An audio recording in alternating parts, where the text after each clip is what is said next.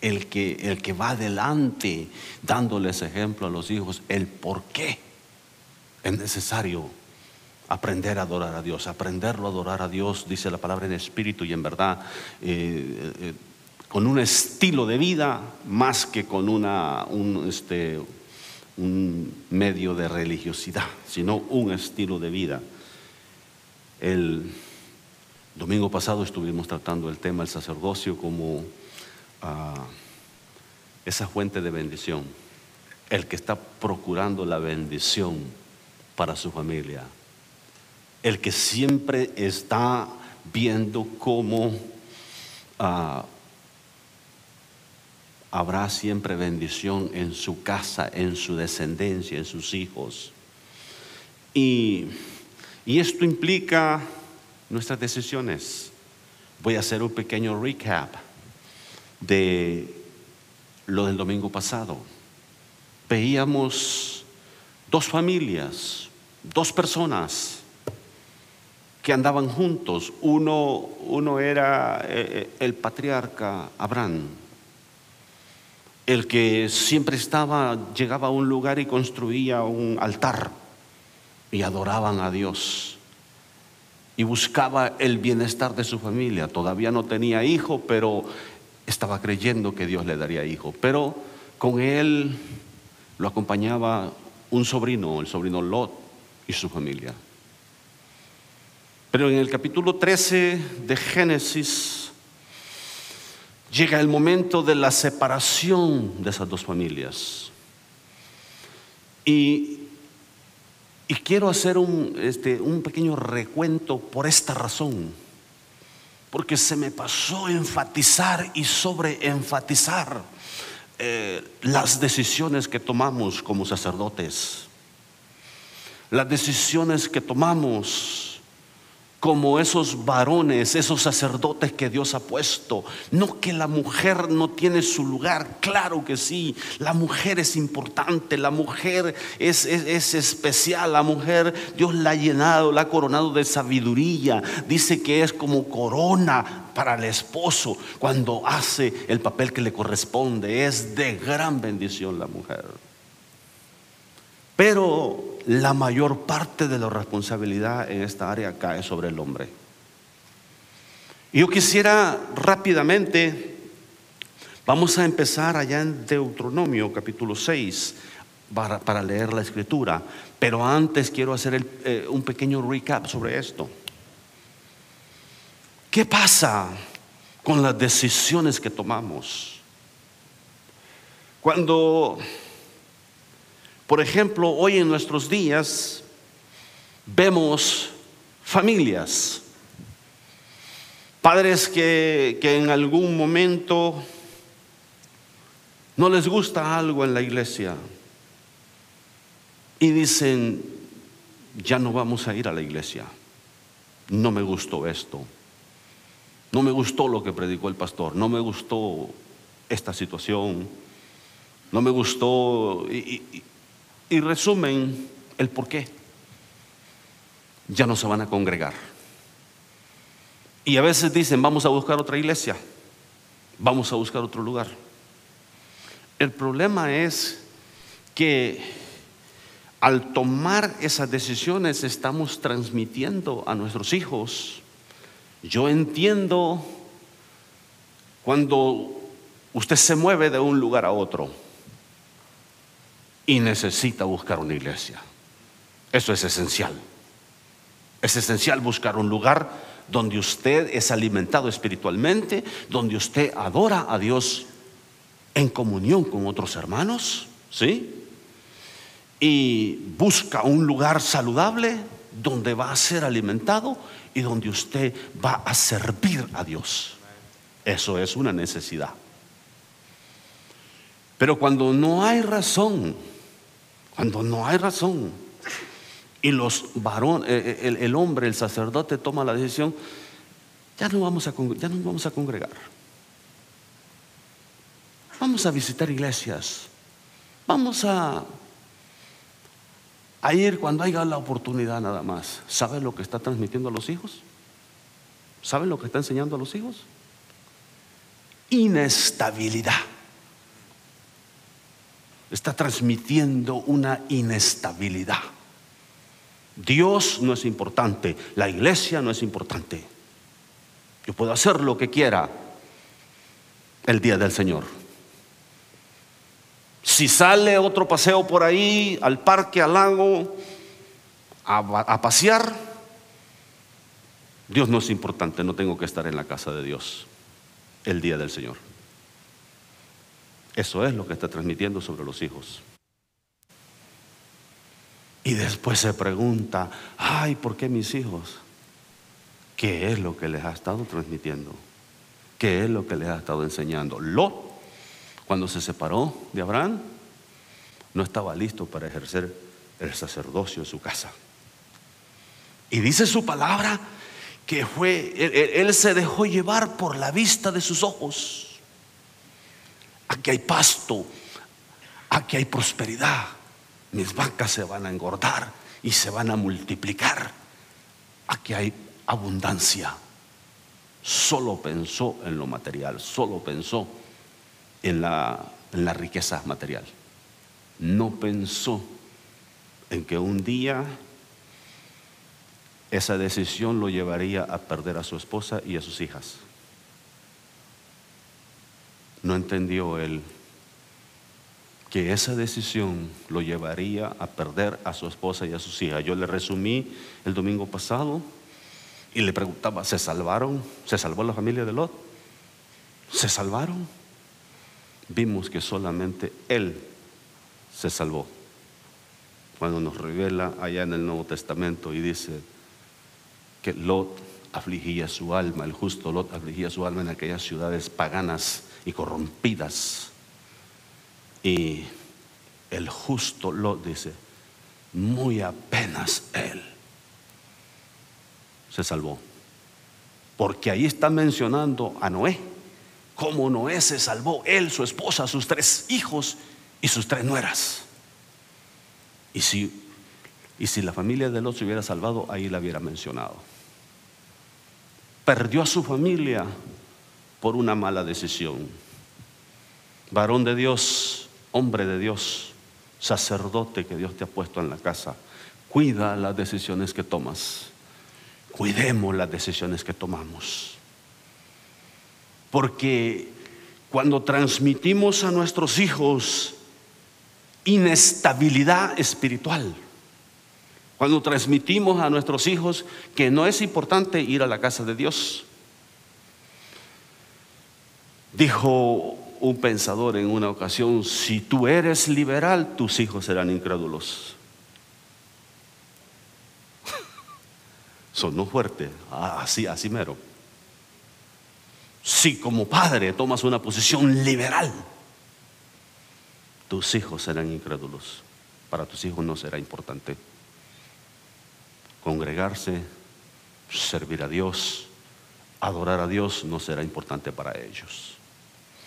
Por lo tanto, padres, fijémonos en las decisiones que tomamos cada día. Seamos cuidadosos. Una de las razones, y yo he hablado con jovencitos, tanto eh, aquí eh, en nuestra iglesia, en nuestra ciudad, como en otros países. He hablado con personas que dicen, es que, es que mis padres Conozco una historia de una familia en un lugar de México. Este hombre plantó una, empezó una pequeña finca de aguacates. Y comenzó aquella finca a producir aguacates. Y comenzó a cosechar. Y obtuvo una licencia para exportar. Y le empezó a llegar abundancia. Entonces, dijo él, siempre que yo iba a esta área, a este lugar, siempre me recibía muy bien y decía, pastor, él sabía que a mí me gustan los aguacates. Bueno, que es lo que no me gusta, ¿verdad? Soy bastante amplio en esa área. y me llevaba una bolsada de aguacates para que coma aguacates ahora los días que esté aquí. Gracias, gracias hermano pero se le hizo mucho cuando ya prosperó el seguir apoyando la iglesia, el seguir apoyando con sus diezmos. Y se fue alejando y dijo, yo estoy mejor, dijo, afuera. No necesito ir a la iglesia. No voy a dar mis diezmos porque no quiero engordar a los pastores. Así de esa manera. ¿Sabe cómo están las cosas ahora? Su hija se casó en aquel tiempo cuando estaban en la iglesia, ahora están divorciados, ahora está con otro chavo viviendo en unión libre. A uno de sus hijos lo secuestraron. No sé cuál fue el final de ellos. Este, y me cuentan todo el drama y la situación que han vivido en esa casa. Por una decisión decidió alejarse de la iglesia sin pensar en las consecuencias de lo que esto traería a su familia.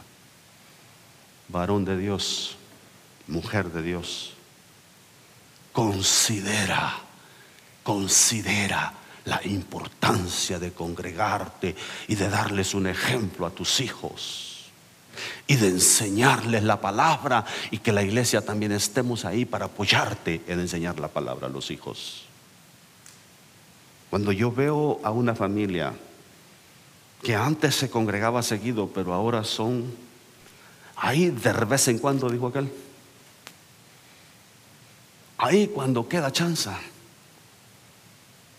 digo yo, wow, ¿cómo va a terminar la familia de esta persona? ¿Cómo van a terminar los hijos? Es que el adorar a Dios es una necesidad. El adorar a Dios es una necesidad. Yo soy el que necesito a Dios. Él no me necesita a mí. Él sin mí sigue siendo Dios, pero yo sin Él no soy nada. Y separados de mí, nada podéis hacer. Dice su palabra. Antes de leer la escritura, les voy a contar una historia. Esto es verídico, esto es verídico. Dice que un jovencito, muchachito de 12, 13 años, encontró un perrito. Encontró un perrito que andaba por ahí. Y lo agarró y se lo llevó a su casa. Y dijo, quiero quedármelo, quiero quedármelo. Y el padre, un pastor, un pastor de una iglesia, para terminar de, regar la verdad. El padre no tomó la precaución de decirle a su hijo, no mi hijo, ese perrito ha de tener un dueño, busquemos quién es el dueño para regresárselo. Yo en mi caso le he dicho, regresemos a ese perro, ¿verdad? Y, entonces el niño llega a la casa con el perrito, el padre siendo un pastor que no se fijó en las decisiones que estaba tomando, no se fijó en la influencia que estaba transmitiendo a sus hijos. Le dice, puedes quedártelo, mijo, puedes quedártelo. Y ese muchacho creció tenía aquel su perrito en casa. Al final de la vida de este muchacho, él murió ejecutado en pena, pena capital, se volvió un delincuente, un ladrón, un hombre, un serial killer y todo eso. Y cuando lo entrevistaron antes de morir en la cárcel, dice, ¿por qué dices si eres hijo de un pastor? Escogiste este estilo de vida y contó la historia del perrito. Mi padre dijo, siendo pastor, no me enseñó correctamente. A veces enseñamos con palabras, pero con nuestros hechos y nuestro testimonio no van en la misma en la misma dirección. Mi padre predicaba, pero no vivía. lo que predicaba. El hijo de este hombre, siendo un pastor, se perdió y murió ejecutado en pena capital, solo por un mal ejemplo en casa. Como sacerdotes tenemos que ser cuidadosos. Tenemos que cuidar que nuestros hijos no solamente les digamos de palabra, pórtate bien, porque hasta pecan cuando le dicen, porque Diosito, ¿de qué Dios está hablando? Usted cuando habla de mi Dios, así de esa manera, usted está pecando. Porque mi Dios no es Diosito. Es Dios grande, todopoderoso, que merece la honra y la gloria y la obediencia de cada uno de nosotros. Deje de pecar en contra de Dios llamándolo Diosito, a no ser que su Dios sea de, ese tamaño. Pero el mío es grande, es todopoderoso y merece ser alabado y adorado. Amén. Eh, pórtate bien, porque si no, ay, cuando escucho eso digo, qué ignorancia. Qué ignorancia. No ha aprendido, no ha conocido al Dios que adoramos en este lugar, como para seguirlo llamando Diosito. Si Diosito quiere, hermano, ay, váyase con su Diosito, a ver para dónde. Entendamos. Entonces, hoy, hoy estaremos hablando sobre el sacerdocio del varón para enseñar la palabra. ¿Cuándo y dónde? ¿En qué momento hay que enseñar la palabra?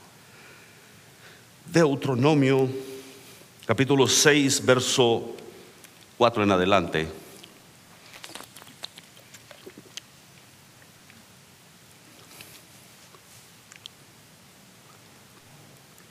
Leemos la palabra en el nombre del Padre, del Hijo y del Espíritu Santo. Oye Israel, Jehová nuestro Dios Jehová uno es. Y amarás a Jehová tu Dios de todo tu corazón y de toda tu alma y con todas tus fuerzas. Y estas palabras que yo te mando hoy estarán sobre tu corazón. Y las repetirás a tus, a tus hijos y hablarás de ellas estando en tu casa y andando por el camino y al acostarte y cuando te levantes y las atarás como una señal en tu mano y estarán como frontales entre tus ojos y las escribirás en los postes de tu casa y en tus puertas. Padre, habla nuestras vidas por medio de tu palabra. Queremos aprender de tu palabra, queremos ser enseñados. Glorioso Espíritu Santo, háblanos, enséñanos que como varones tenemos que tomar esa responsabilidad.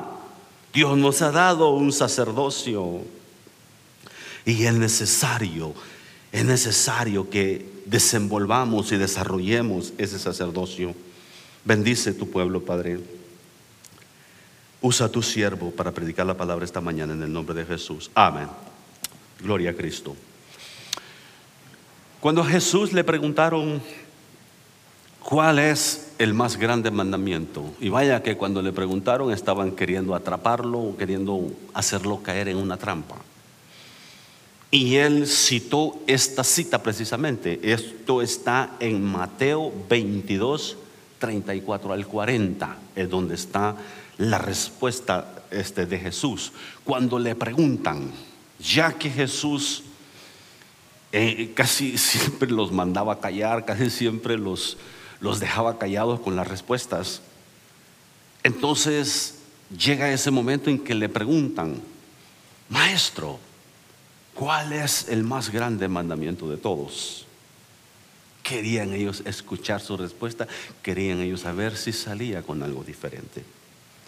Jesús cita esta, esta porción de Deuteronomio 6.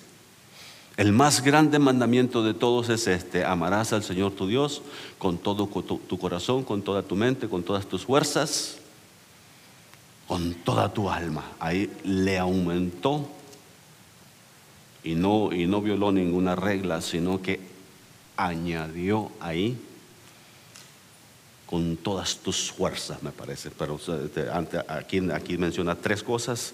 Cuando ya Jesús lo presenta, amplifica un poco más el más grande mandamiento. Le preguntan esto, Él les responde y luego les dice, y el segundo, bueno, me pidieron uno, les voy a dar dos, porque así era Jesús, así era Jesús. Me piden uno, les voy a dar dos, y el segundo es semejante a este, dice, amarás a tu prójimo como a ti mismo. A veces ese segundo no, lo, no lo consideramos tan importante.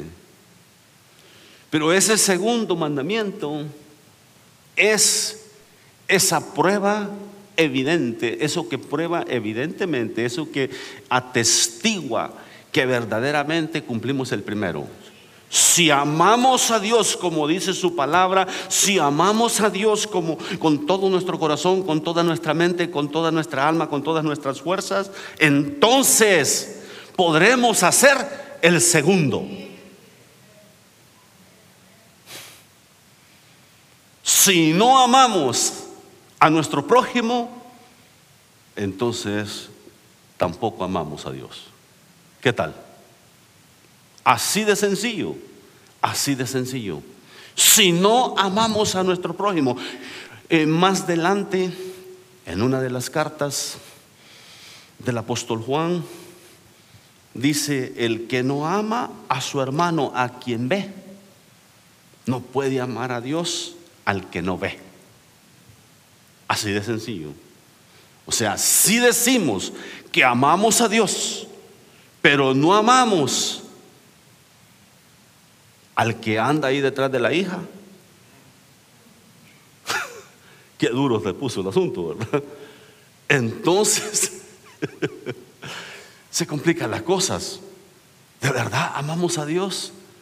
Sí, pero, ay, es que este muchachito no me cae nada bien. No me agradan las barbas que trae.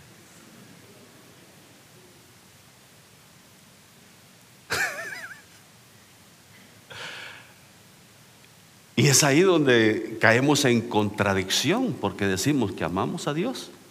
Y Jesús dice, el más grande mandamiento es que amas a Dios de esta y esta forma. Y el segundo dice, amarás a tu prójimo como a ti mismo. Pero a veces queremos preguntar como aquel escriba que dijo, ¿y, quién, ¿y quién es mi prójimo? ¿Y quién es mi prójimo? Y como no, o sea, se estaba haciendo el tonto. Se estaba haciendo el tonto, si era, era, era escriba, era maestro de la ley, ¿cómo que no iba a entender quién era? Entonces Jesús se toma la molestia y le cuenta una historia, una parábola del buen samaritano. Y le cuenta toda una historia, le narra algo bien bonito, bien precioso, y luego le pregunta, ¿quién fue el prójimo de aquel que había sido asaltado? Qué difícil para el judío decir, no, pues, dice, no quiso decir el samaritano, sino dijo, el que tuvo misericordia de él. El que tuvo misericordia del samaritano, de, aquel hombre fue un samaritano, el hombre aquel que había caído, el que cayó en manos de los ladrones, el que tuvo misericordia de él fue un samaritano, y ellos aborrecían a los samaritanos. Entonces cuando le toca dar respuesta de esa manera, pues el que tuvo misericordia de él, dice, ese fue su prójimo. Ve y haz tú lo mismo, le dice. Jesús rápido le, le, le, le, aplica la enseñanza y le dice, ve y haz tú lo mismo. Aquel hombre se quedó, como dicen, boquita callada y dijo, no vuelvo a preguntarle nada. Porque la respuesta fue como para aplacar a un bocón por ahí. Entonces, quisiera rápidamente entrar en los detalles de este capítulo 6 de Deuteronomio. Cuando hay que enseñarle la palabra a los hijos? ¿Cuándo y dónde? Hermano, pues cuando vayamos a la iglesia, a eso lo llevo, para que las maestras les enseñen ahí un poquito, aunque sea así, hay poquito que les enseñen un versículo, el que se memorizan y que les enseñen un cantito por ahí. Jonás no, no le hizo caso a la palabra de Dios, ¿sí? Eh, ¿Se acuerdan cuando cantaban el mismo canto todos los días, todo, cada domingo, y luego nos querían pasar a, a hacerle como animal? Hasta que les dije, ya, ya, búsquense otro cantito. Porque nos querían hacer cada rato pasar que cómo le hacía el burro y que cómo le hacía este y que no sé qué. Le digo, no, ya, ya busquen otro cantito mejor. Porque este, hay, que, hay, que, hay que empezar a darles palabra de otras partes también a, a los niños. Uno de los problemas de nuestros es que, que no entendemos la capacidad que tienen los niños la capacidad que tienen para retener. Son una esponja. Están escuchando. Cristian me dice que, que la nena dice, yo me pongo a cantarle y la niña dice, me escucha. Le digo, pues no tiene otra opción, le digo yo.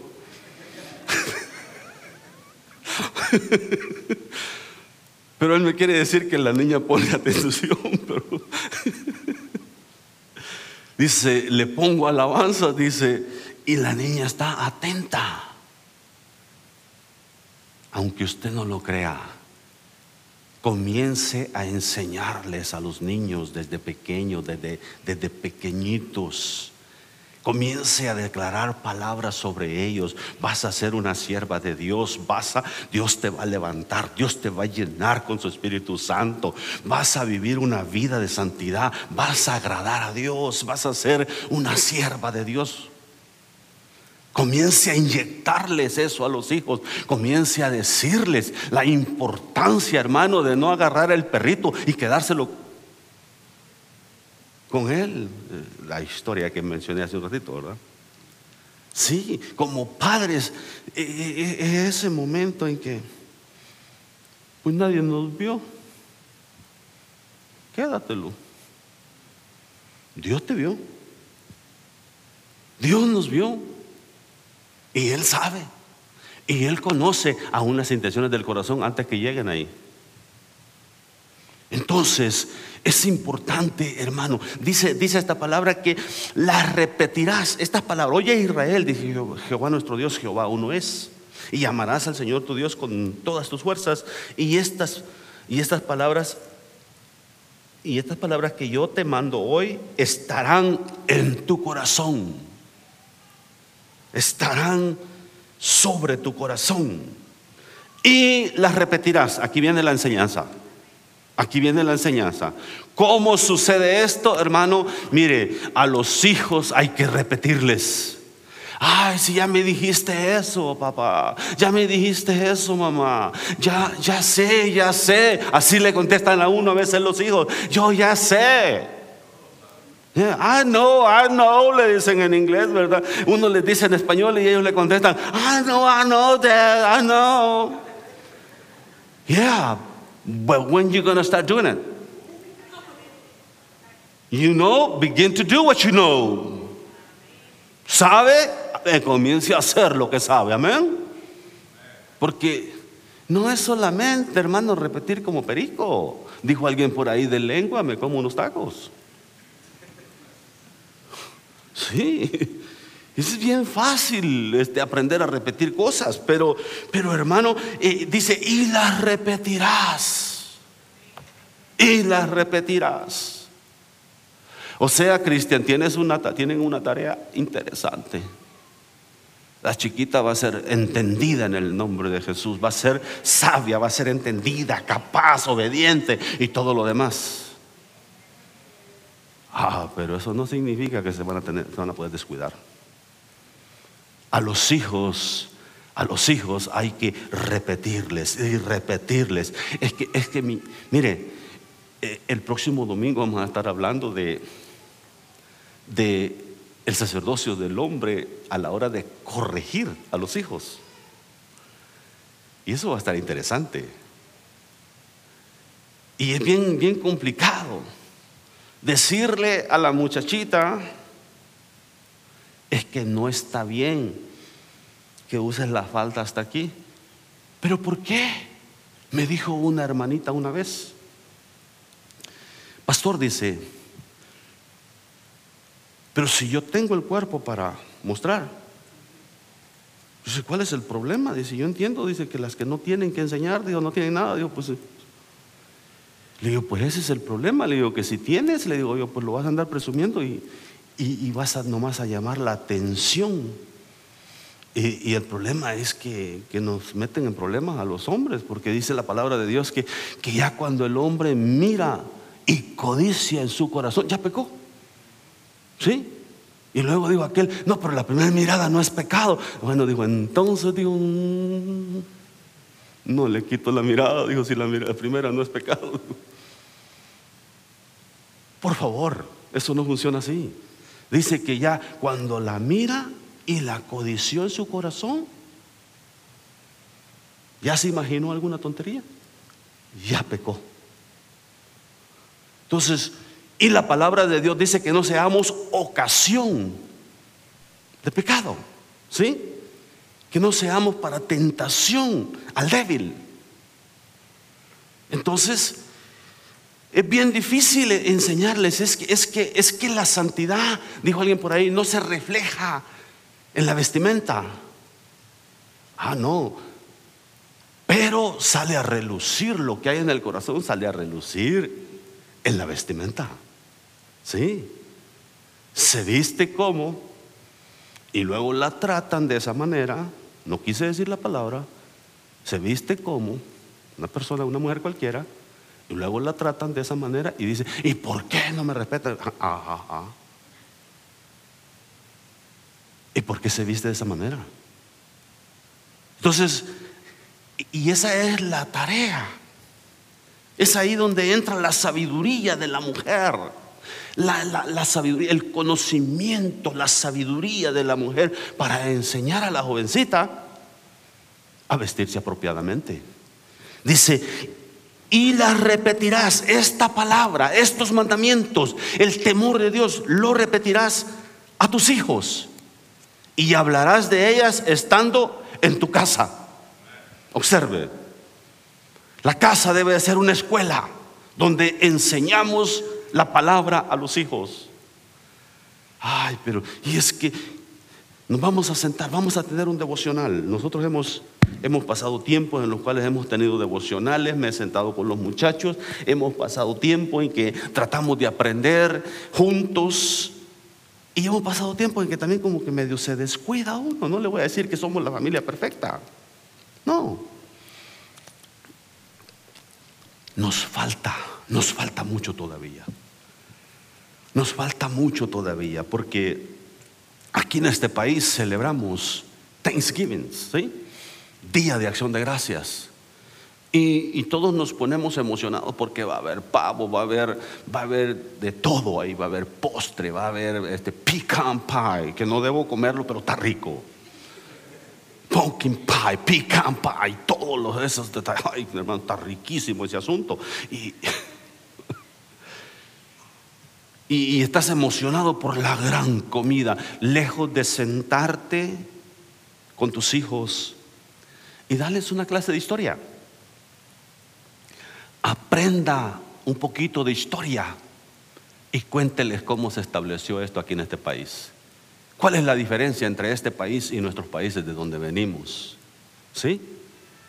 Porque allá nos contaron historias que nada que ver.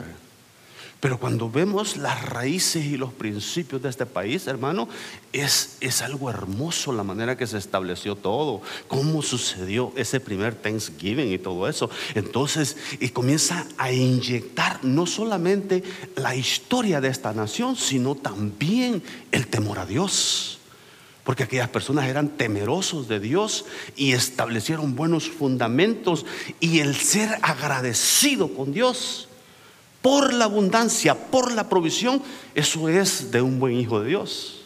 Amén. Y tomas el tiempo y la repetirás. Y la repetirás en tu casa. ¿Dónde más? ¿Me ponen el versículo? La repetirás en tu casa y en el camino, ¿sí? Deuteronomio 6. Gloria a Dios. Y estas palabras que yo te mando hoy estarán sobre tu corazón. Próximo. Y las repetirás a tus hijos y hablarás de ellas estando en tu casa y andando por el camino. Y mire, eso se vuelve interesante. Para los que hemos viajado por tierra, Lalo se acuerda de algunas de esas aventuras, ¿verdad? ¿Te acuerdas? Subiendo la Sierra de Victoria. En esos tiempos, cuando apenas salieron las primeras cámaras de video, ¿sí? Y grababan unos videos que terminaba mareado uno mirándolo así, porque grababan así, corriendo. Y uno decía, ¿y cómo persigo el video? Porque lo grababan así. Y ahí íbamos escuchando a Oscar Medina por cruzando la Sierra de Victoria, yendo para allá con mis suegros a pasar allá la Navidad o algo.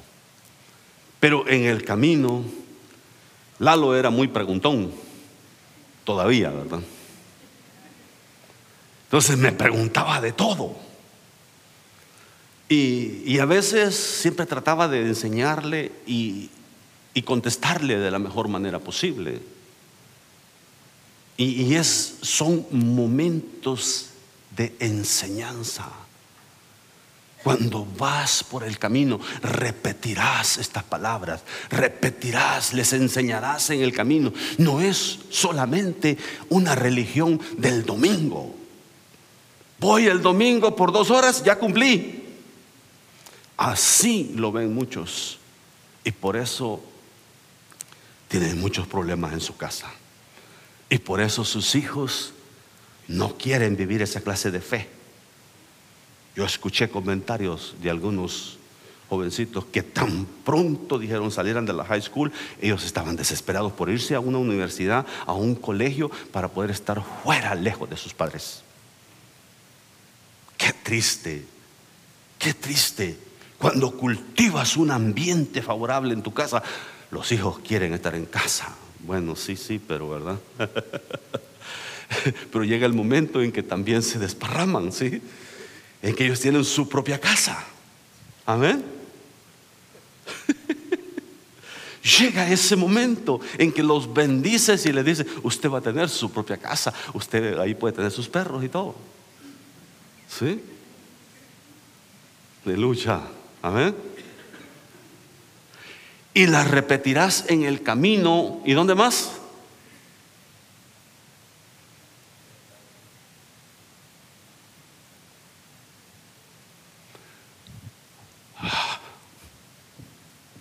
Y las repetirás en el camino, dice la palabra de Dios, y cuando te levantes por el camino y al acostarte y cuando te levantes. O sea, es un estilo de vida. Es un estilo de vida, varones. El sacerdocio que Dios te ha dado, el sacerdocio que Dios me ha dado a mí, es un estilo de vida. Es, no somos el hombre perfecto, quiero aclarar ese punto. Todavía van a haber imperfecciones en nosotros, a veces nos enojamos, a veces pasan cositas por ahí. A veces hay una pequeña, un pequeño desacuerdo con la esposa en algún detalle por ahí. Pero eso, eso es parte de nuestra humanidad. Pero ¿sabes qué?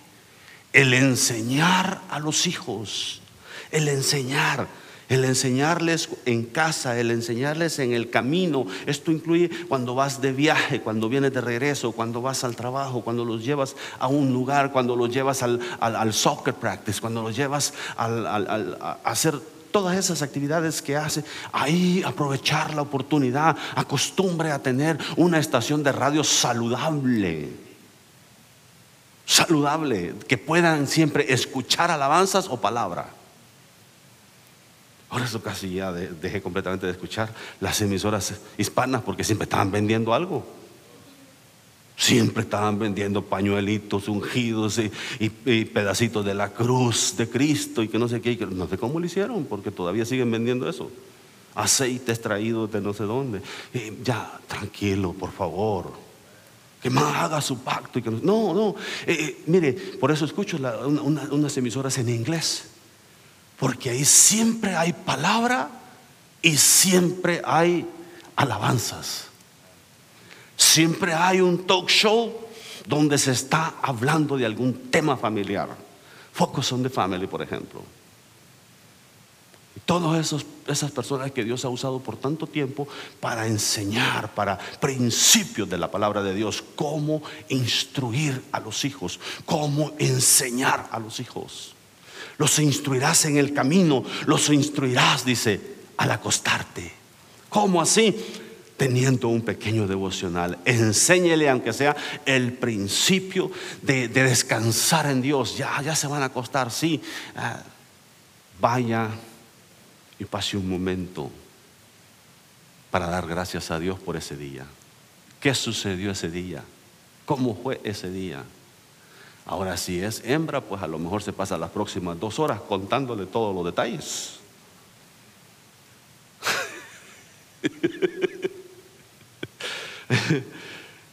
Dicen pues que hablan mucho las hermanas a veces, pero eso es otro asunto.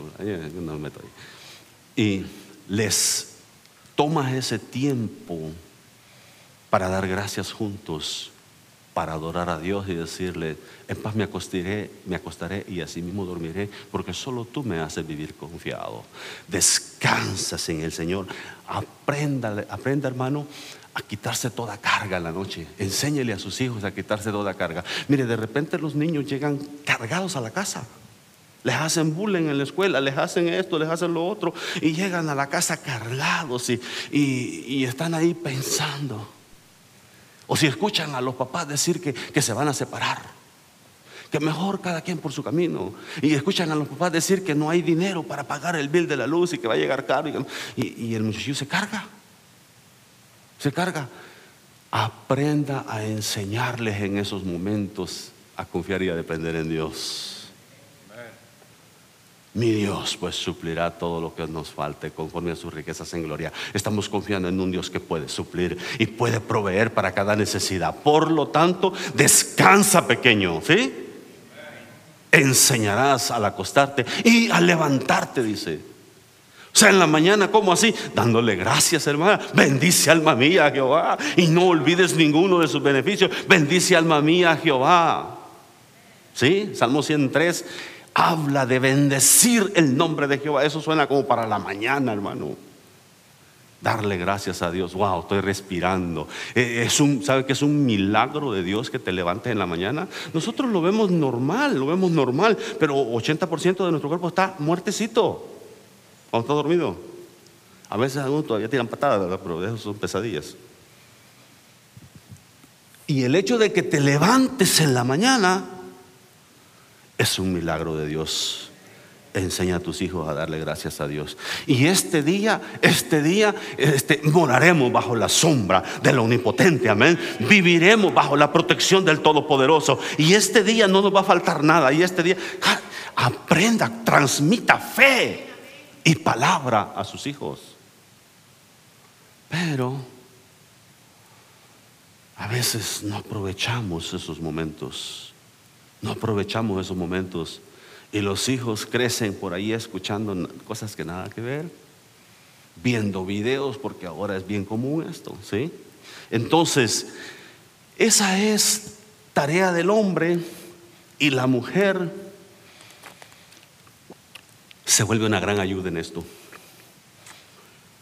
La mujer se vuelve una gran ayuda, pero voy a, voy a leer otra porción donde nos habla cómo debe de ser la enseñanza. Isaías, Isaías 28.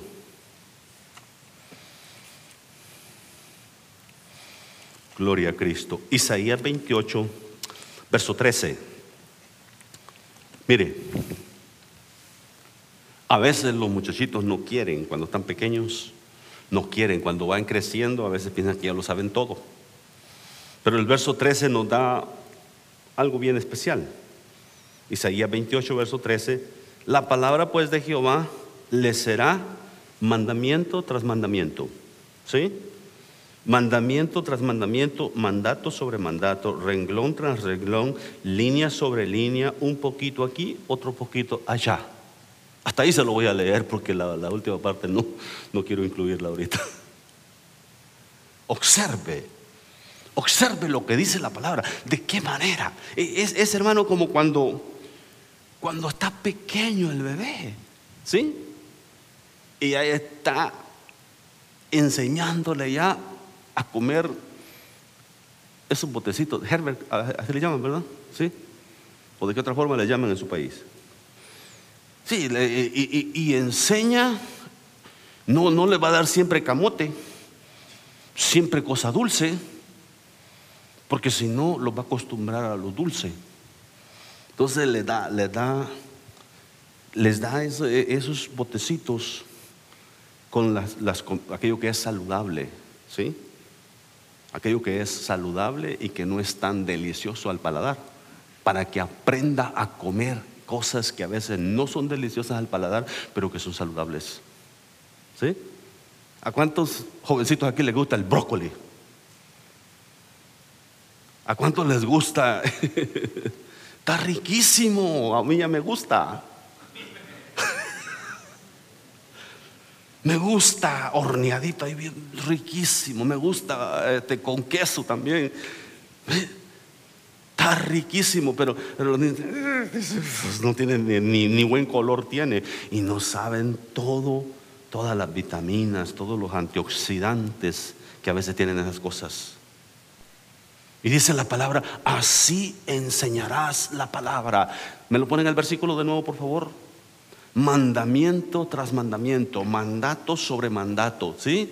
Mandato sobre mandato, renglón tras renglón, línea sobre línea, un poquito allí, otro poquito allá. ¿Cómo hace con el niño? Abra la boca y empieza y empiezan a hacerle de, y ahí está el muchacho, ah, le abre la boca y ¡pum! le meten el montón de zanahoria molida adentro. Espinacas. Y otro, otro poquito, otro poquito. Y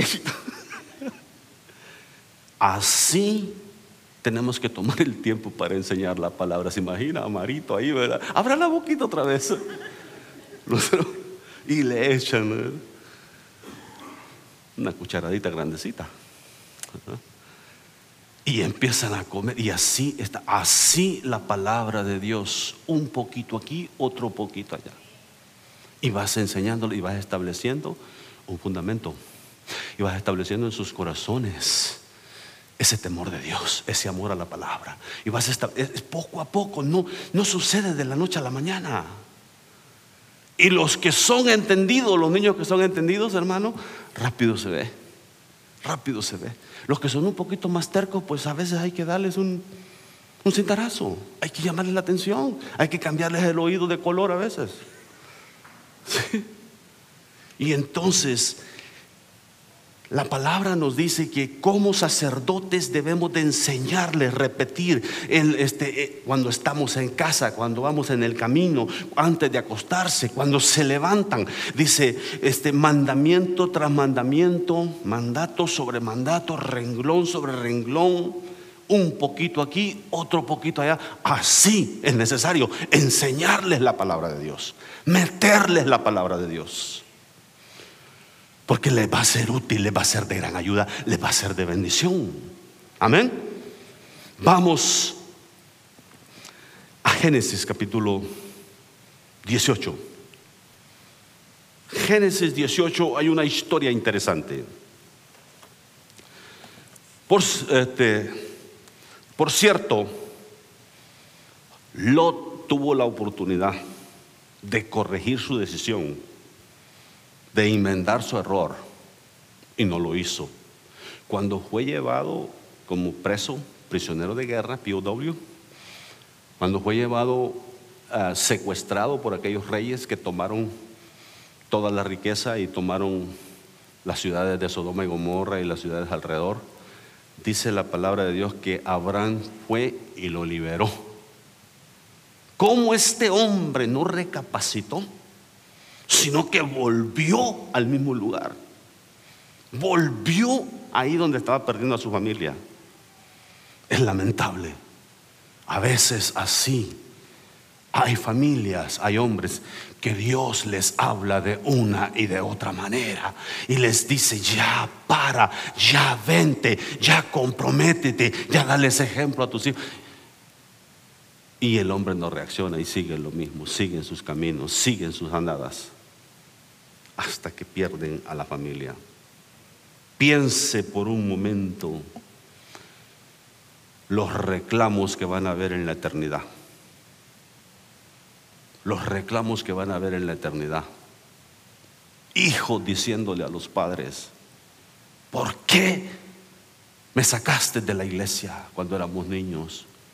¿Por qué me llevaste a otros lugares? ¿Por qué no te mantuviste ahí como empezamos enseñándome la palabra? Terribles reclamos que van a haber en la eternidad hacia los padres por las decisiones que tomaron.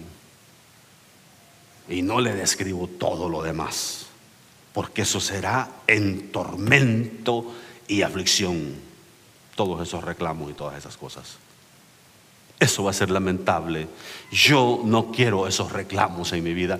Yo quiero, eh, hermano, con todos nuestros defectos como familia, mis hijos y todo, estar en la presencia de Dios diciendo, gracias Señor, porque en tu misericordia tú nos sostuviste y hoy estamos aquí para vivir en tu presencia con mis hijos, con los que más amo, a mi lado. Amén. Observa, aquí están sucediendo cosas interesantes. Ah, Dios se aparece otra vez a Abraham para anunciarle el nacimiento de Isaac. Abraham tenía 99 años y, y Sara tenía 90. Entonces, llega el momento en que dice Dios, verso 16, y los varones se levantaron de allí, dice, y miraron hacia Sodoma y Abraham iba con ellos acompañándoles. Y Jehová dijo, ¿encubriré yo a Abraham lo que voy a hacer? Habiendo de ser Abraham una nación grande y fuerte, y habiendo de ser benditas en él todas las naciones de la tierra, porque yo sé, observe lo que dice Dios sobre su siervo Abraham, porque yo sé, dice que mandará a sus hijos y a su casa después de sí para que guarden el camino de Jehová, haciendo justicia y juicio, para que haga venir Jehová sobre Abraham lo que ha hablado acerca de él. Dios, hablando de su siervo Abraham, dice, encubriré yo lo que voy a hacer en Sodoma y en Gomorra. Encubriré y dice, no, habiendo de ser él, dice, y le, y le comenta en ese momento lo que va a suceder en Sodoma y en Gomorra. Y entonces dice la palabra que Abraham comenzó a interceder. Abraham se acordó que tenía ahí un sobrino y su esposa y sus hijas. Comenzó a interceder y a decirle como si Dios no supiera, destruirás, le dice, al, justo de la misma manera que al impío? Si hubieran 50 justos ahí, perdonarás a esas ciudades. Dios le dice, de cierto las perdonaré. Pero Dios no necesita hacer tantas investigaciones, Él ya sabía. Y entonces dice, dice, dice Abraham, Abraham, ¿qué tal si no hay 50, solo hay 40? ¿Perdonarás a la ciudad por 40? De cierto la perdonaré. Y así llega hasta 10 hasta 10. Ahí es donde los estudiosos dicen que de seguro Lot tenía por lo menos cuatro hijas. Que cuando aparece esta historia, el desarrollo de esta historia, ya solo dos estaban solteras y tenían novios con quienes iban a casar. Que ya cuando Abraham dice, si hay diez, él estaba haciendo cuentas.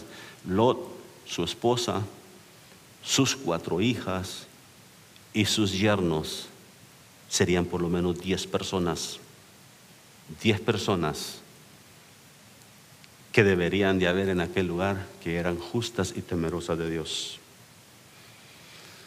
Y hasta ahí llega ese momento de intercesión, no se encontraron diez personas justas. Entonces Dios envía a estos ángeles, vayan y saquen a a su esposa y a sus dos hijas que todavía están solteras. Y usted conoce la historia si ha leído esta parte de la palabra. Llegan aquellos ángeles cuando se estaba poniendo el sol y le dicen a Lot, tenemos que salir de aquí, tienes que salir de aquí. Todo lo que un día consideró valioso, todo lo que él en algún momento consideró, actualicémoslo para nuestro tiempo. Esa casa hermosa on the top of the hill, en la parte alta de un, de un lugar, esa casa de sus sueños, ese carro que siempre ha soñado, que siempre ha querido, ¿sí? En mi caso, una 1794, ¿sí? ¿Sabe cuál es? Es la Toyotilla esa Tundra con ciertos detalles, la que me gusta. El precio es el que no me gusta, entonces no me meto ahí. Pero todas esas cosas, esa casa hermosa, esa, esa mansión, esos carros, esa ropa, ese closet lleno de ropa, todo eso que consideras valioso, cuando llegaron los ángeles a sacar a Lot, todo eso no importó. Era salir y escapar por la vida. A veces le ponemos tanta atención a lo que verdaderamente es temporal. Es temporal, es pasajero. Y estamos ahí, ay, pero es que mi carro, mi carro, ay, mi casa, mi casa, ay, mi ropa, ay, mis zapatos. Y todas esas cosas a mí también me gustan, no creas así. Me gusta, me gusta buenas, este, cosas buenas. Hermano, el día que me digas, ay, tienes que, vámonos, ahí que se quede todo. Ahí que se quede todo. Entonces, este hombre, Dios lo reconoce, estamos hablando de Abraham, Dios lo reconoce como alguien que iba a enseñar a sus descendientes la palabra alguien que iba a transmitir, porque yo sé, dice que mandará a sus hijos y a su casa después de sí, que guarden el camino de Jehová, haciendo justicia y juicio, para que haga venir Jehová sobre Abraham lo que ha hablado acerca de él. ¿Cuándo sucederá? aquí hay algo, algo interesante, tremenda revelación. Esto no lo había visto. ¿Cuándo sucederá la palabra que Dios ha prometido sobre ti y sobre tu descendencia? Cuando hagas la palabra, cumpla la palabra que Jehová te ha mandado. Él hará, dice, y él transmitirá esto a sus hijos y entonces Dios hará venir lo que prometió. Sí, a veces la gente se embarca ahí, ay, quiero oír que me den una profecía y ahí andan buscando profeta y le sale un adivino por ahí. Sí, porque algunos ahora parecen adivinos más que profetas. Adivinando adivinándoles el problema que traen. Y medio le atinan y ya aquella persona se marea y preocupada y porque le ay, me dijo, me dijo todo y bueno, ¿y qué tiene? Gloria a Dios, si es de parte de Dios, bendito Dios. Pero el problema es que casi siempre la persona está buscando una profecía positiva, una palabra positiva, una palabra de prosperidad. Pero si, si el tipo no es ni creyente, ¿cómo el profeta no le dice arrepiéntete? Arrepiéntete, vas para el infierno si no te arrepientes. Porque esa clase de profecía no es popular. Cerramos. Segunda de Timoteo capítulo 1. Segunda de Timoteo capítulo 1 hay una palabra que quiero que usted, que usted vea.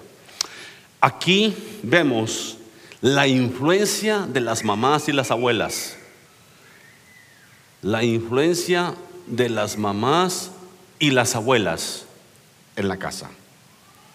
No es solo responsabilidad del hombre, las mamás y las abuelas tienen un gran papel, un gran privilegio también que hacer. Así que, mira lo que dice la palabra, capítulo 1 del primer libro de primera carta de, de Pablo a Timoteo, capítulo 1, verso 5 trayendo a la memoria la fe no fingida que hay en ti, la cual habitó primero en tu abuela Loida y en tu madre Eunice, y estoy seguro que en ti también.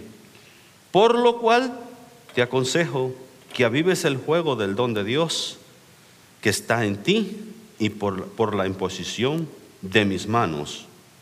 Observa, ¿quién transmitió esa fe en el Dios vivo en aquel joven Timoteo? La abuela Loida y la madre Eunice. El padre estaba ausente en ese caso El padre era gentil. El padre aparentemente no, no se había convertido al Dios de Israel. Entonces, ¿cuál es el consejo entonces para las madres? Que de repente el esposo no es creyente, que de repente el esposo, el padre no está presente. El padre no está presente por alguna razón. El padre no es temeroso de Dios. Haga su trabajo usted. Haga su trabajo como Loida y como Eunice. Enséñele la palabra a esos niños, a esos hijos, a esos jovencitos. Enséñeles la palabra porque lo necesitan. Amén. A Timoteo lo instruyó su abuela y su madre. Así que mamás tienen una gran responsabilidad y un gran privilegio también de estar ahí ayudando, de ejercer también ese sacerdocio, porque en el Nuevo Testamento, yo le mencionaba el domingo pasado, el sacerdocio ya es para todos. Amén. Ya cuando habla, vosotros sois real sacerdocio, nación santa, pueblo adquirido por Dios, para que anunciéis las virtudes de aquel que os llamó de las tinieblas a su luz admirable, está hablando ya de un sacerdote en general. Pero estamos enfatizando estos días la responsabilidad del varón. Jovencitos, levántense para ser varones así.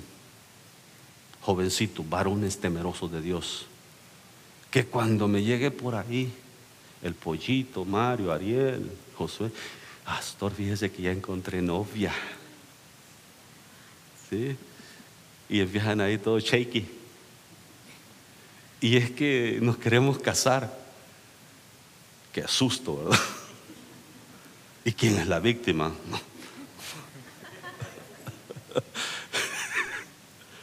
Y hasta lo ponen nervioso uno, ¿verdad? Bueno, no tengo un montón de hijas y no se imagina que se me acerca el muchacho allá y decir, y me quiero casar. Y como, ah, no, voy con mi hija sin vergüenza. Parte de lo que sucede, ¿verdad? Ya en el proceso.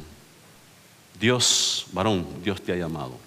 Dios me ha llamado a mí para ser sacerdote en casa usemos la influencia como padres. Aprovecha ganarte el corazón de los hijos cuando son pequeñitos. Porque si no te los ganas cuando son pequeñitos, ya cuando son mayores, vas a ser un perfecto extraño en sus vidas. Así de sencillo. Pero cuando aprendes a vivir con ellos, a, jugar con ellos, a hacer cosas con ellos, a ir con ellos a los deportes, ir con ellos, Mira, esos muchachos te aman, esos muchachos quieren estar contigo, quieren aprender de ti. Eso es lo que ha pasado en parte con mis hijos. Inclina tu rostro, vamos a dar gracias a Dios. Padre, gracias. Gracias por tu palabra, gracias Padre Santo.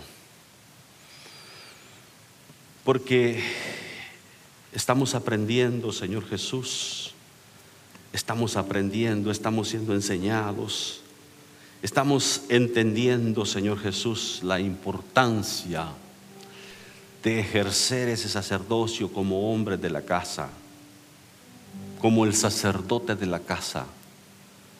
Oh Espíritu Santo, levanta hombres valientes, hombres esforzados.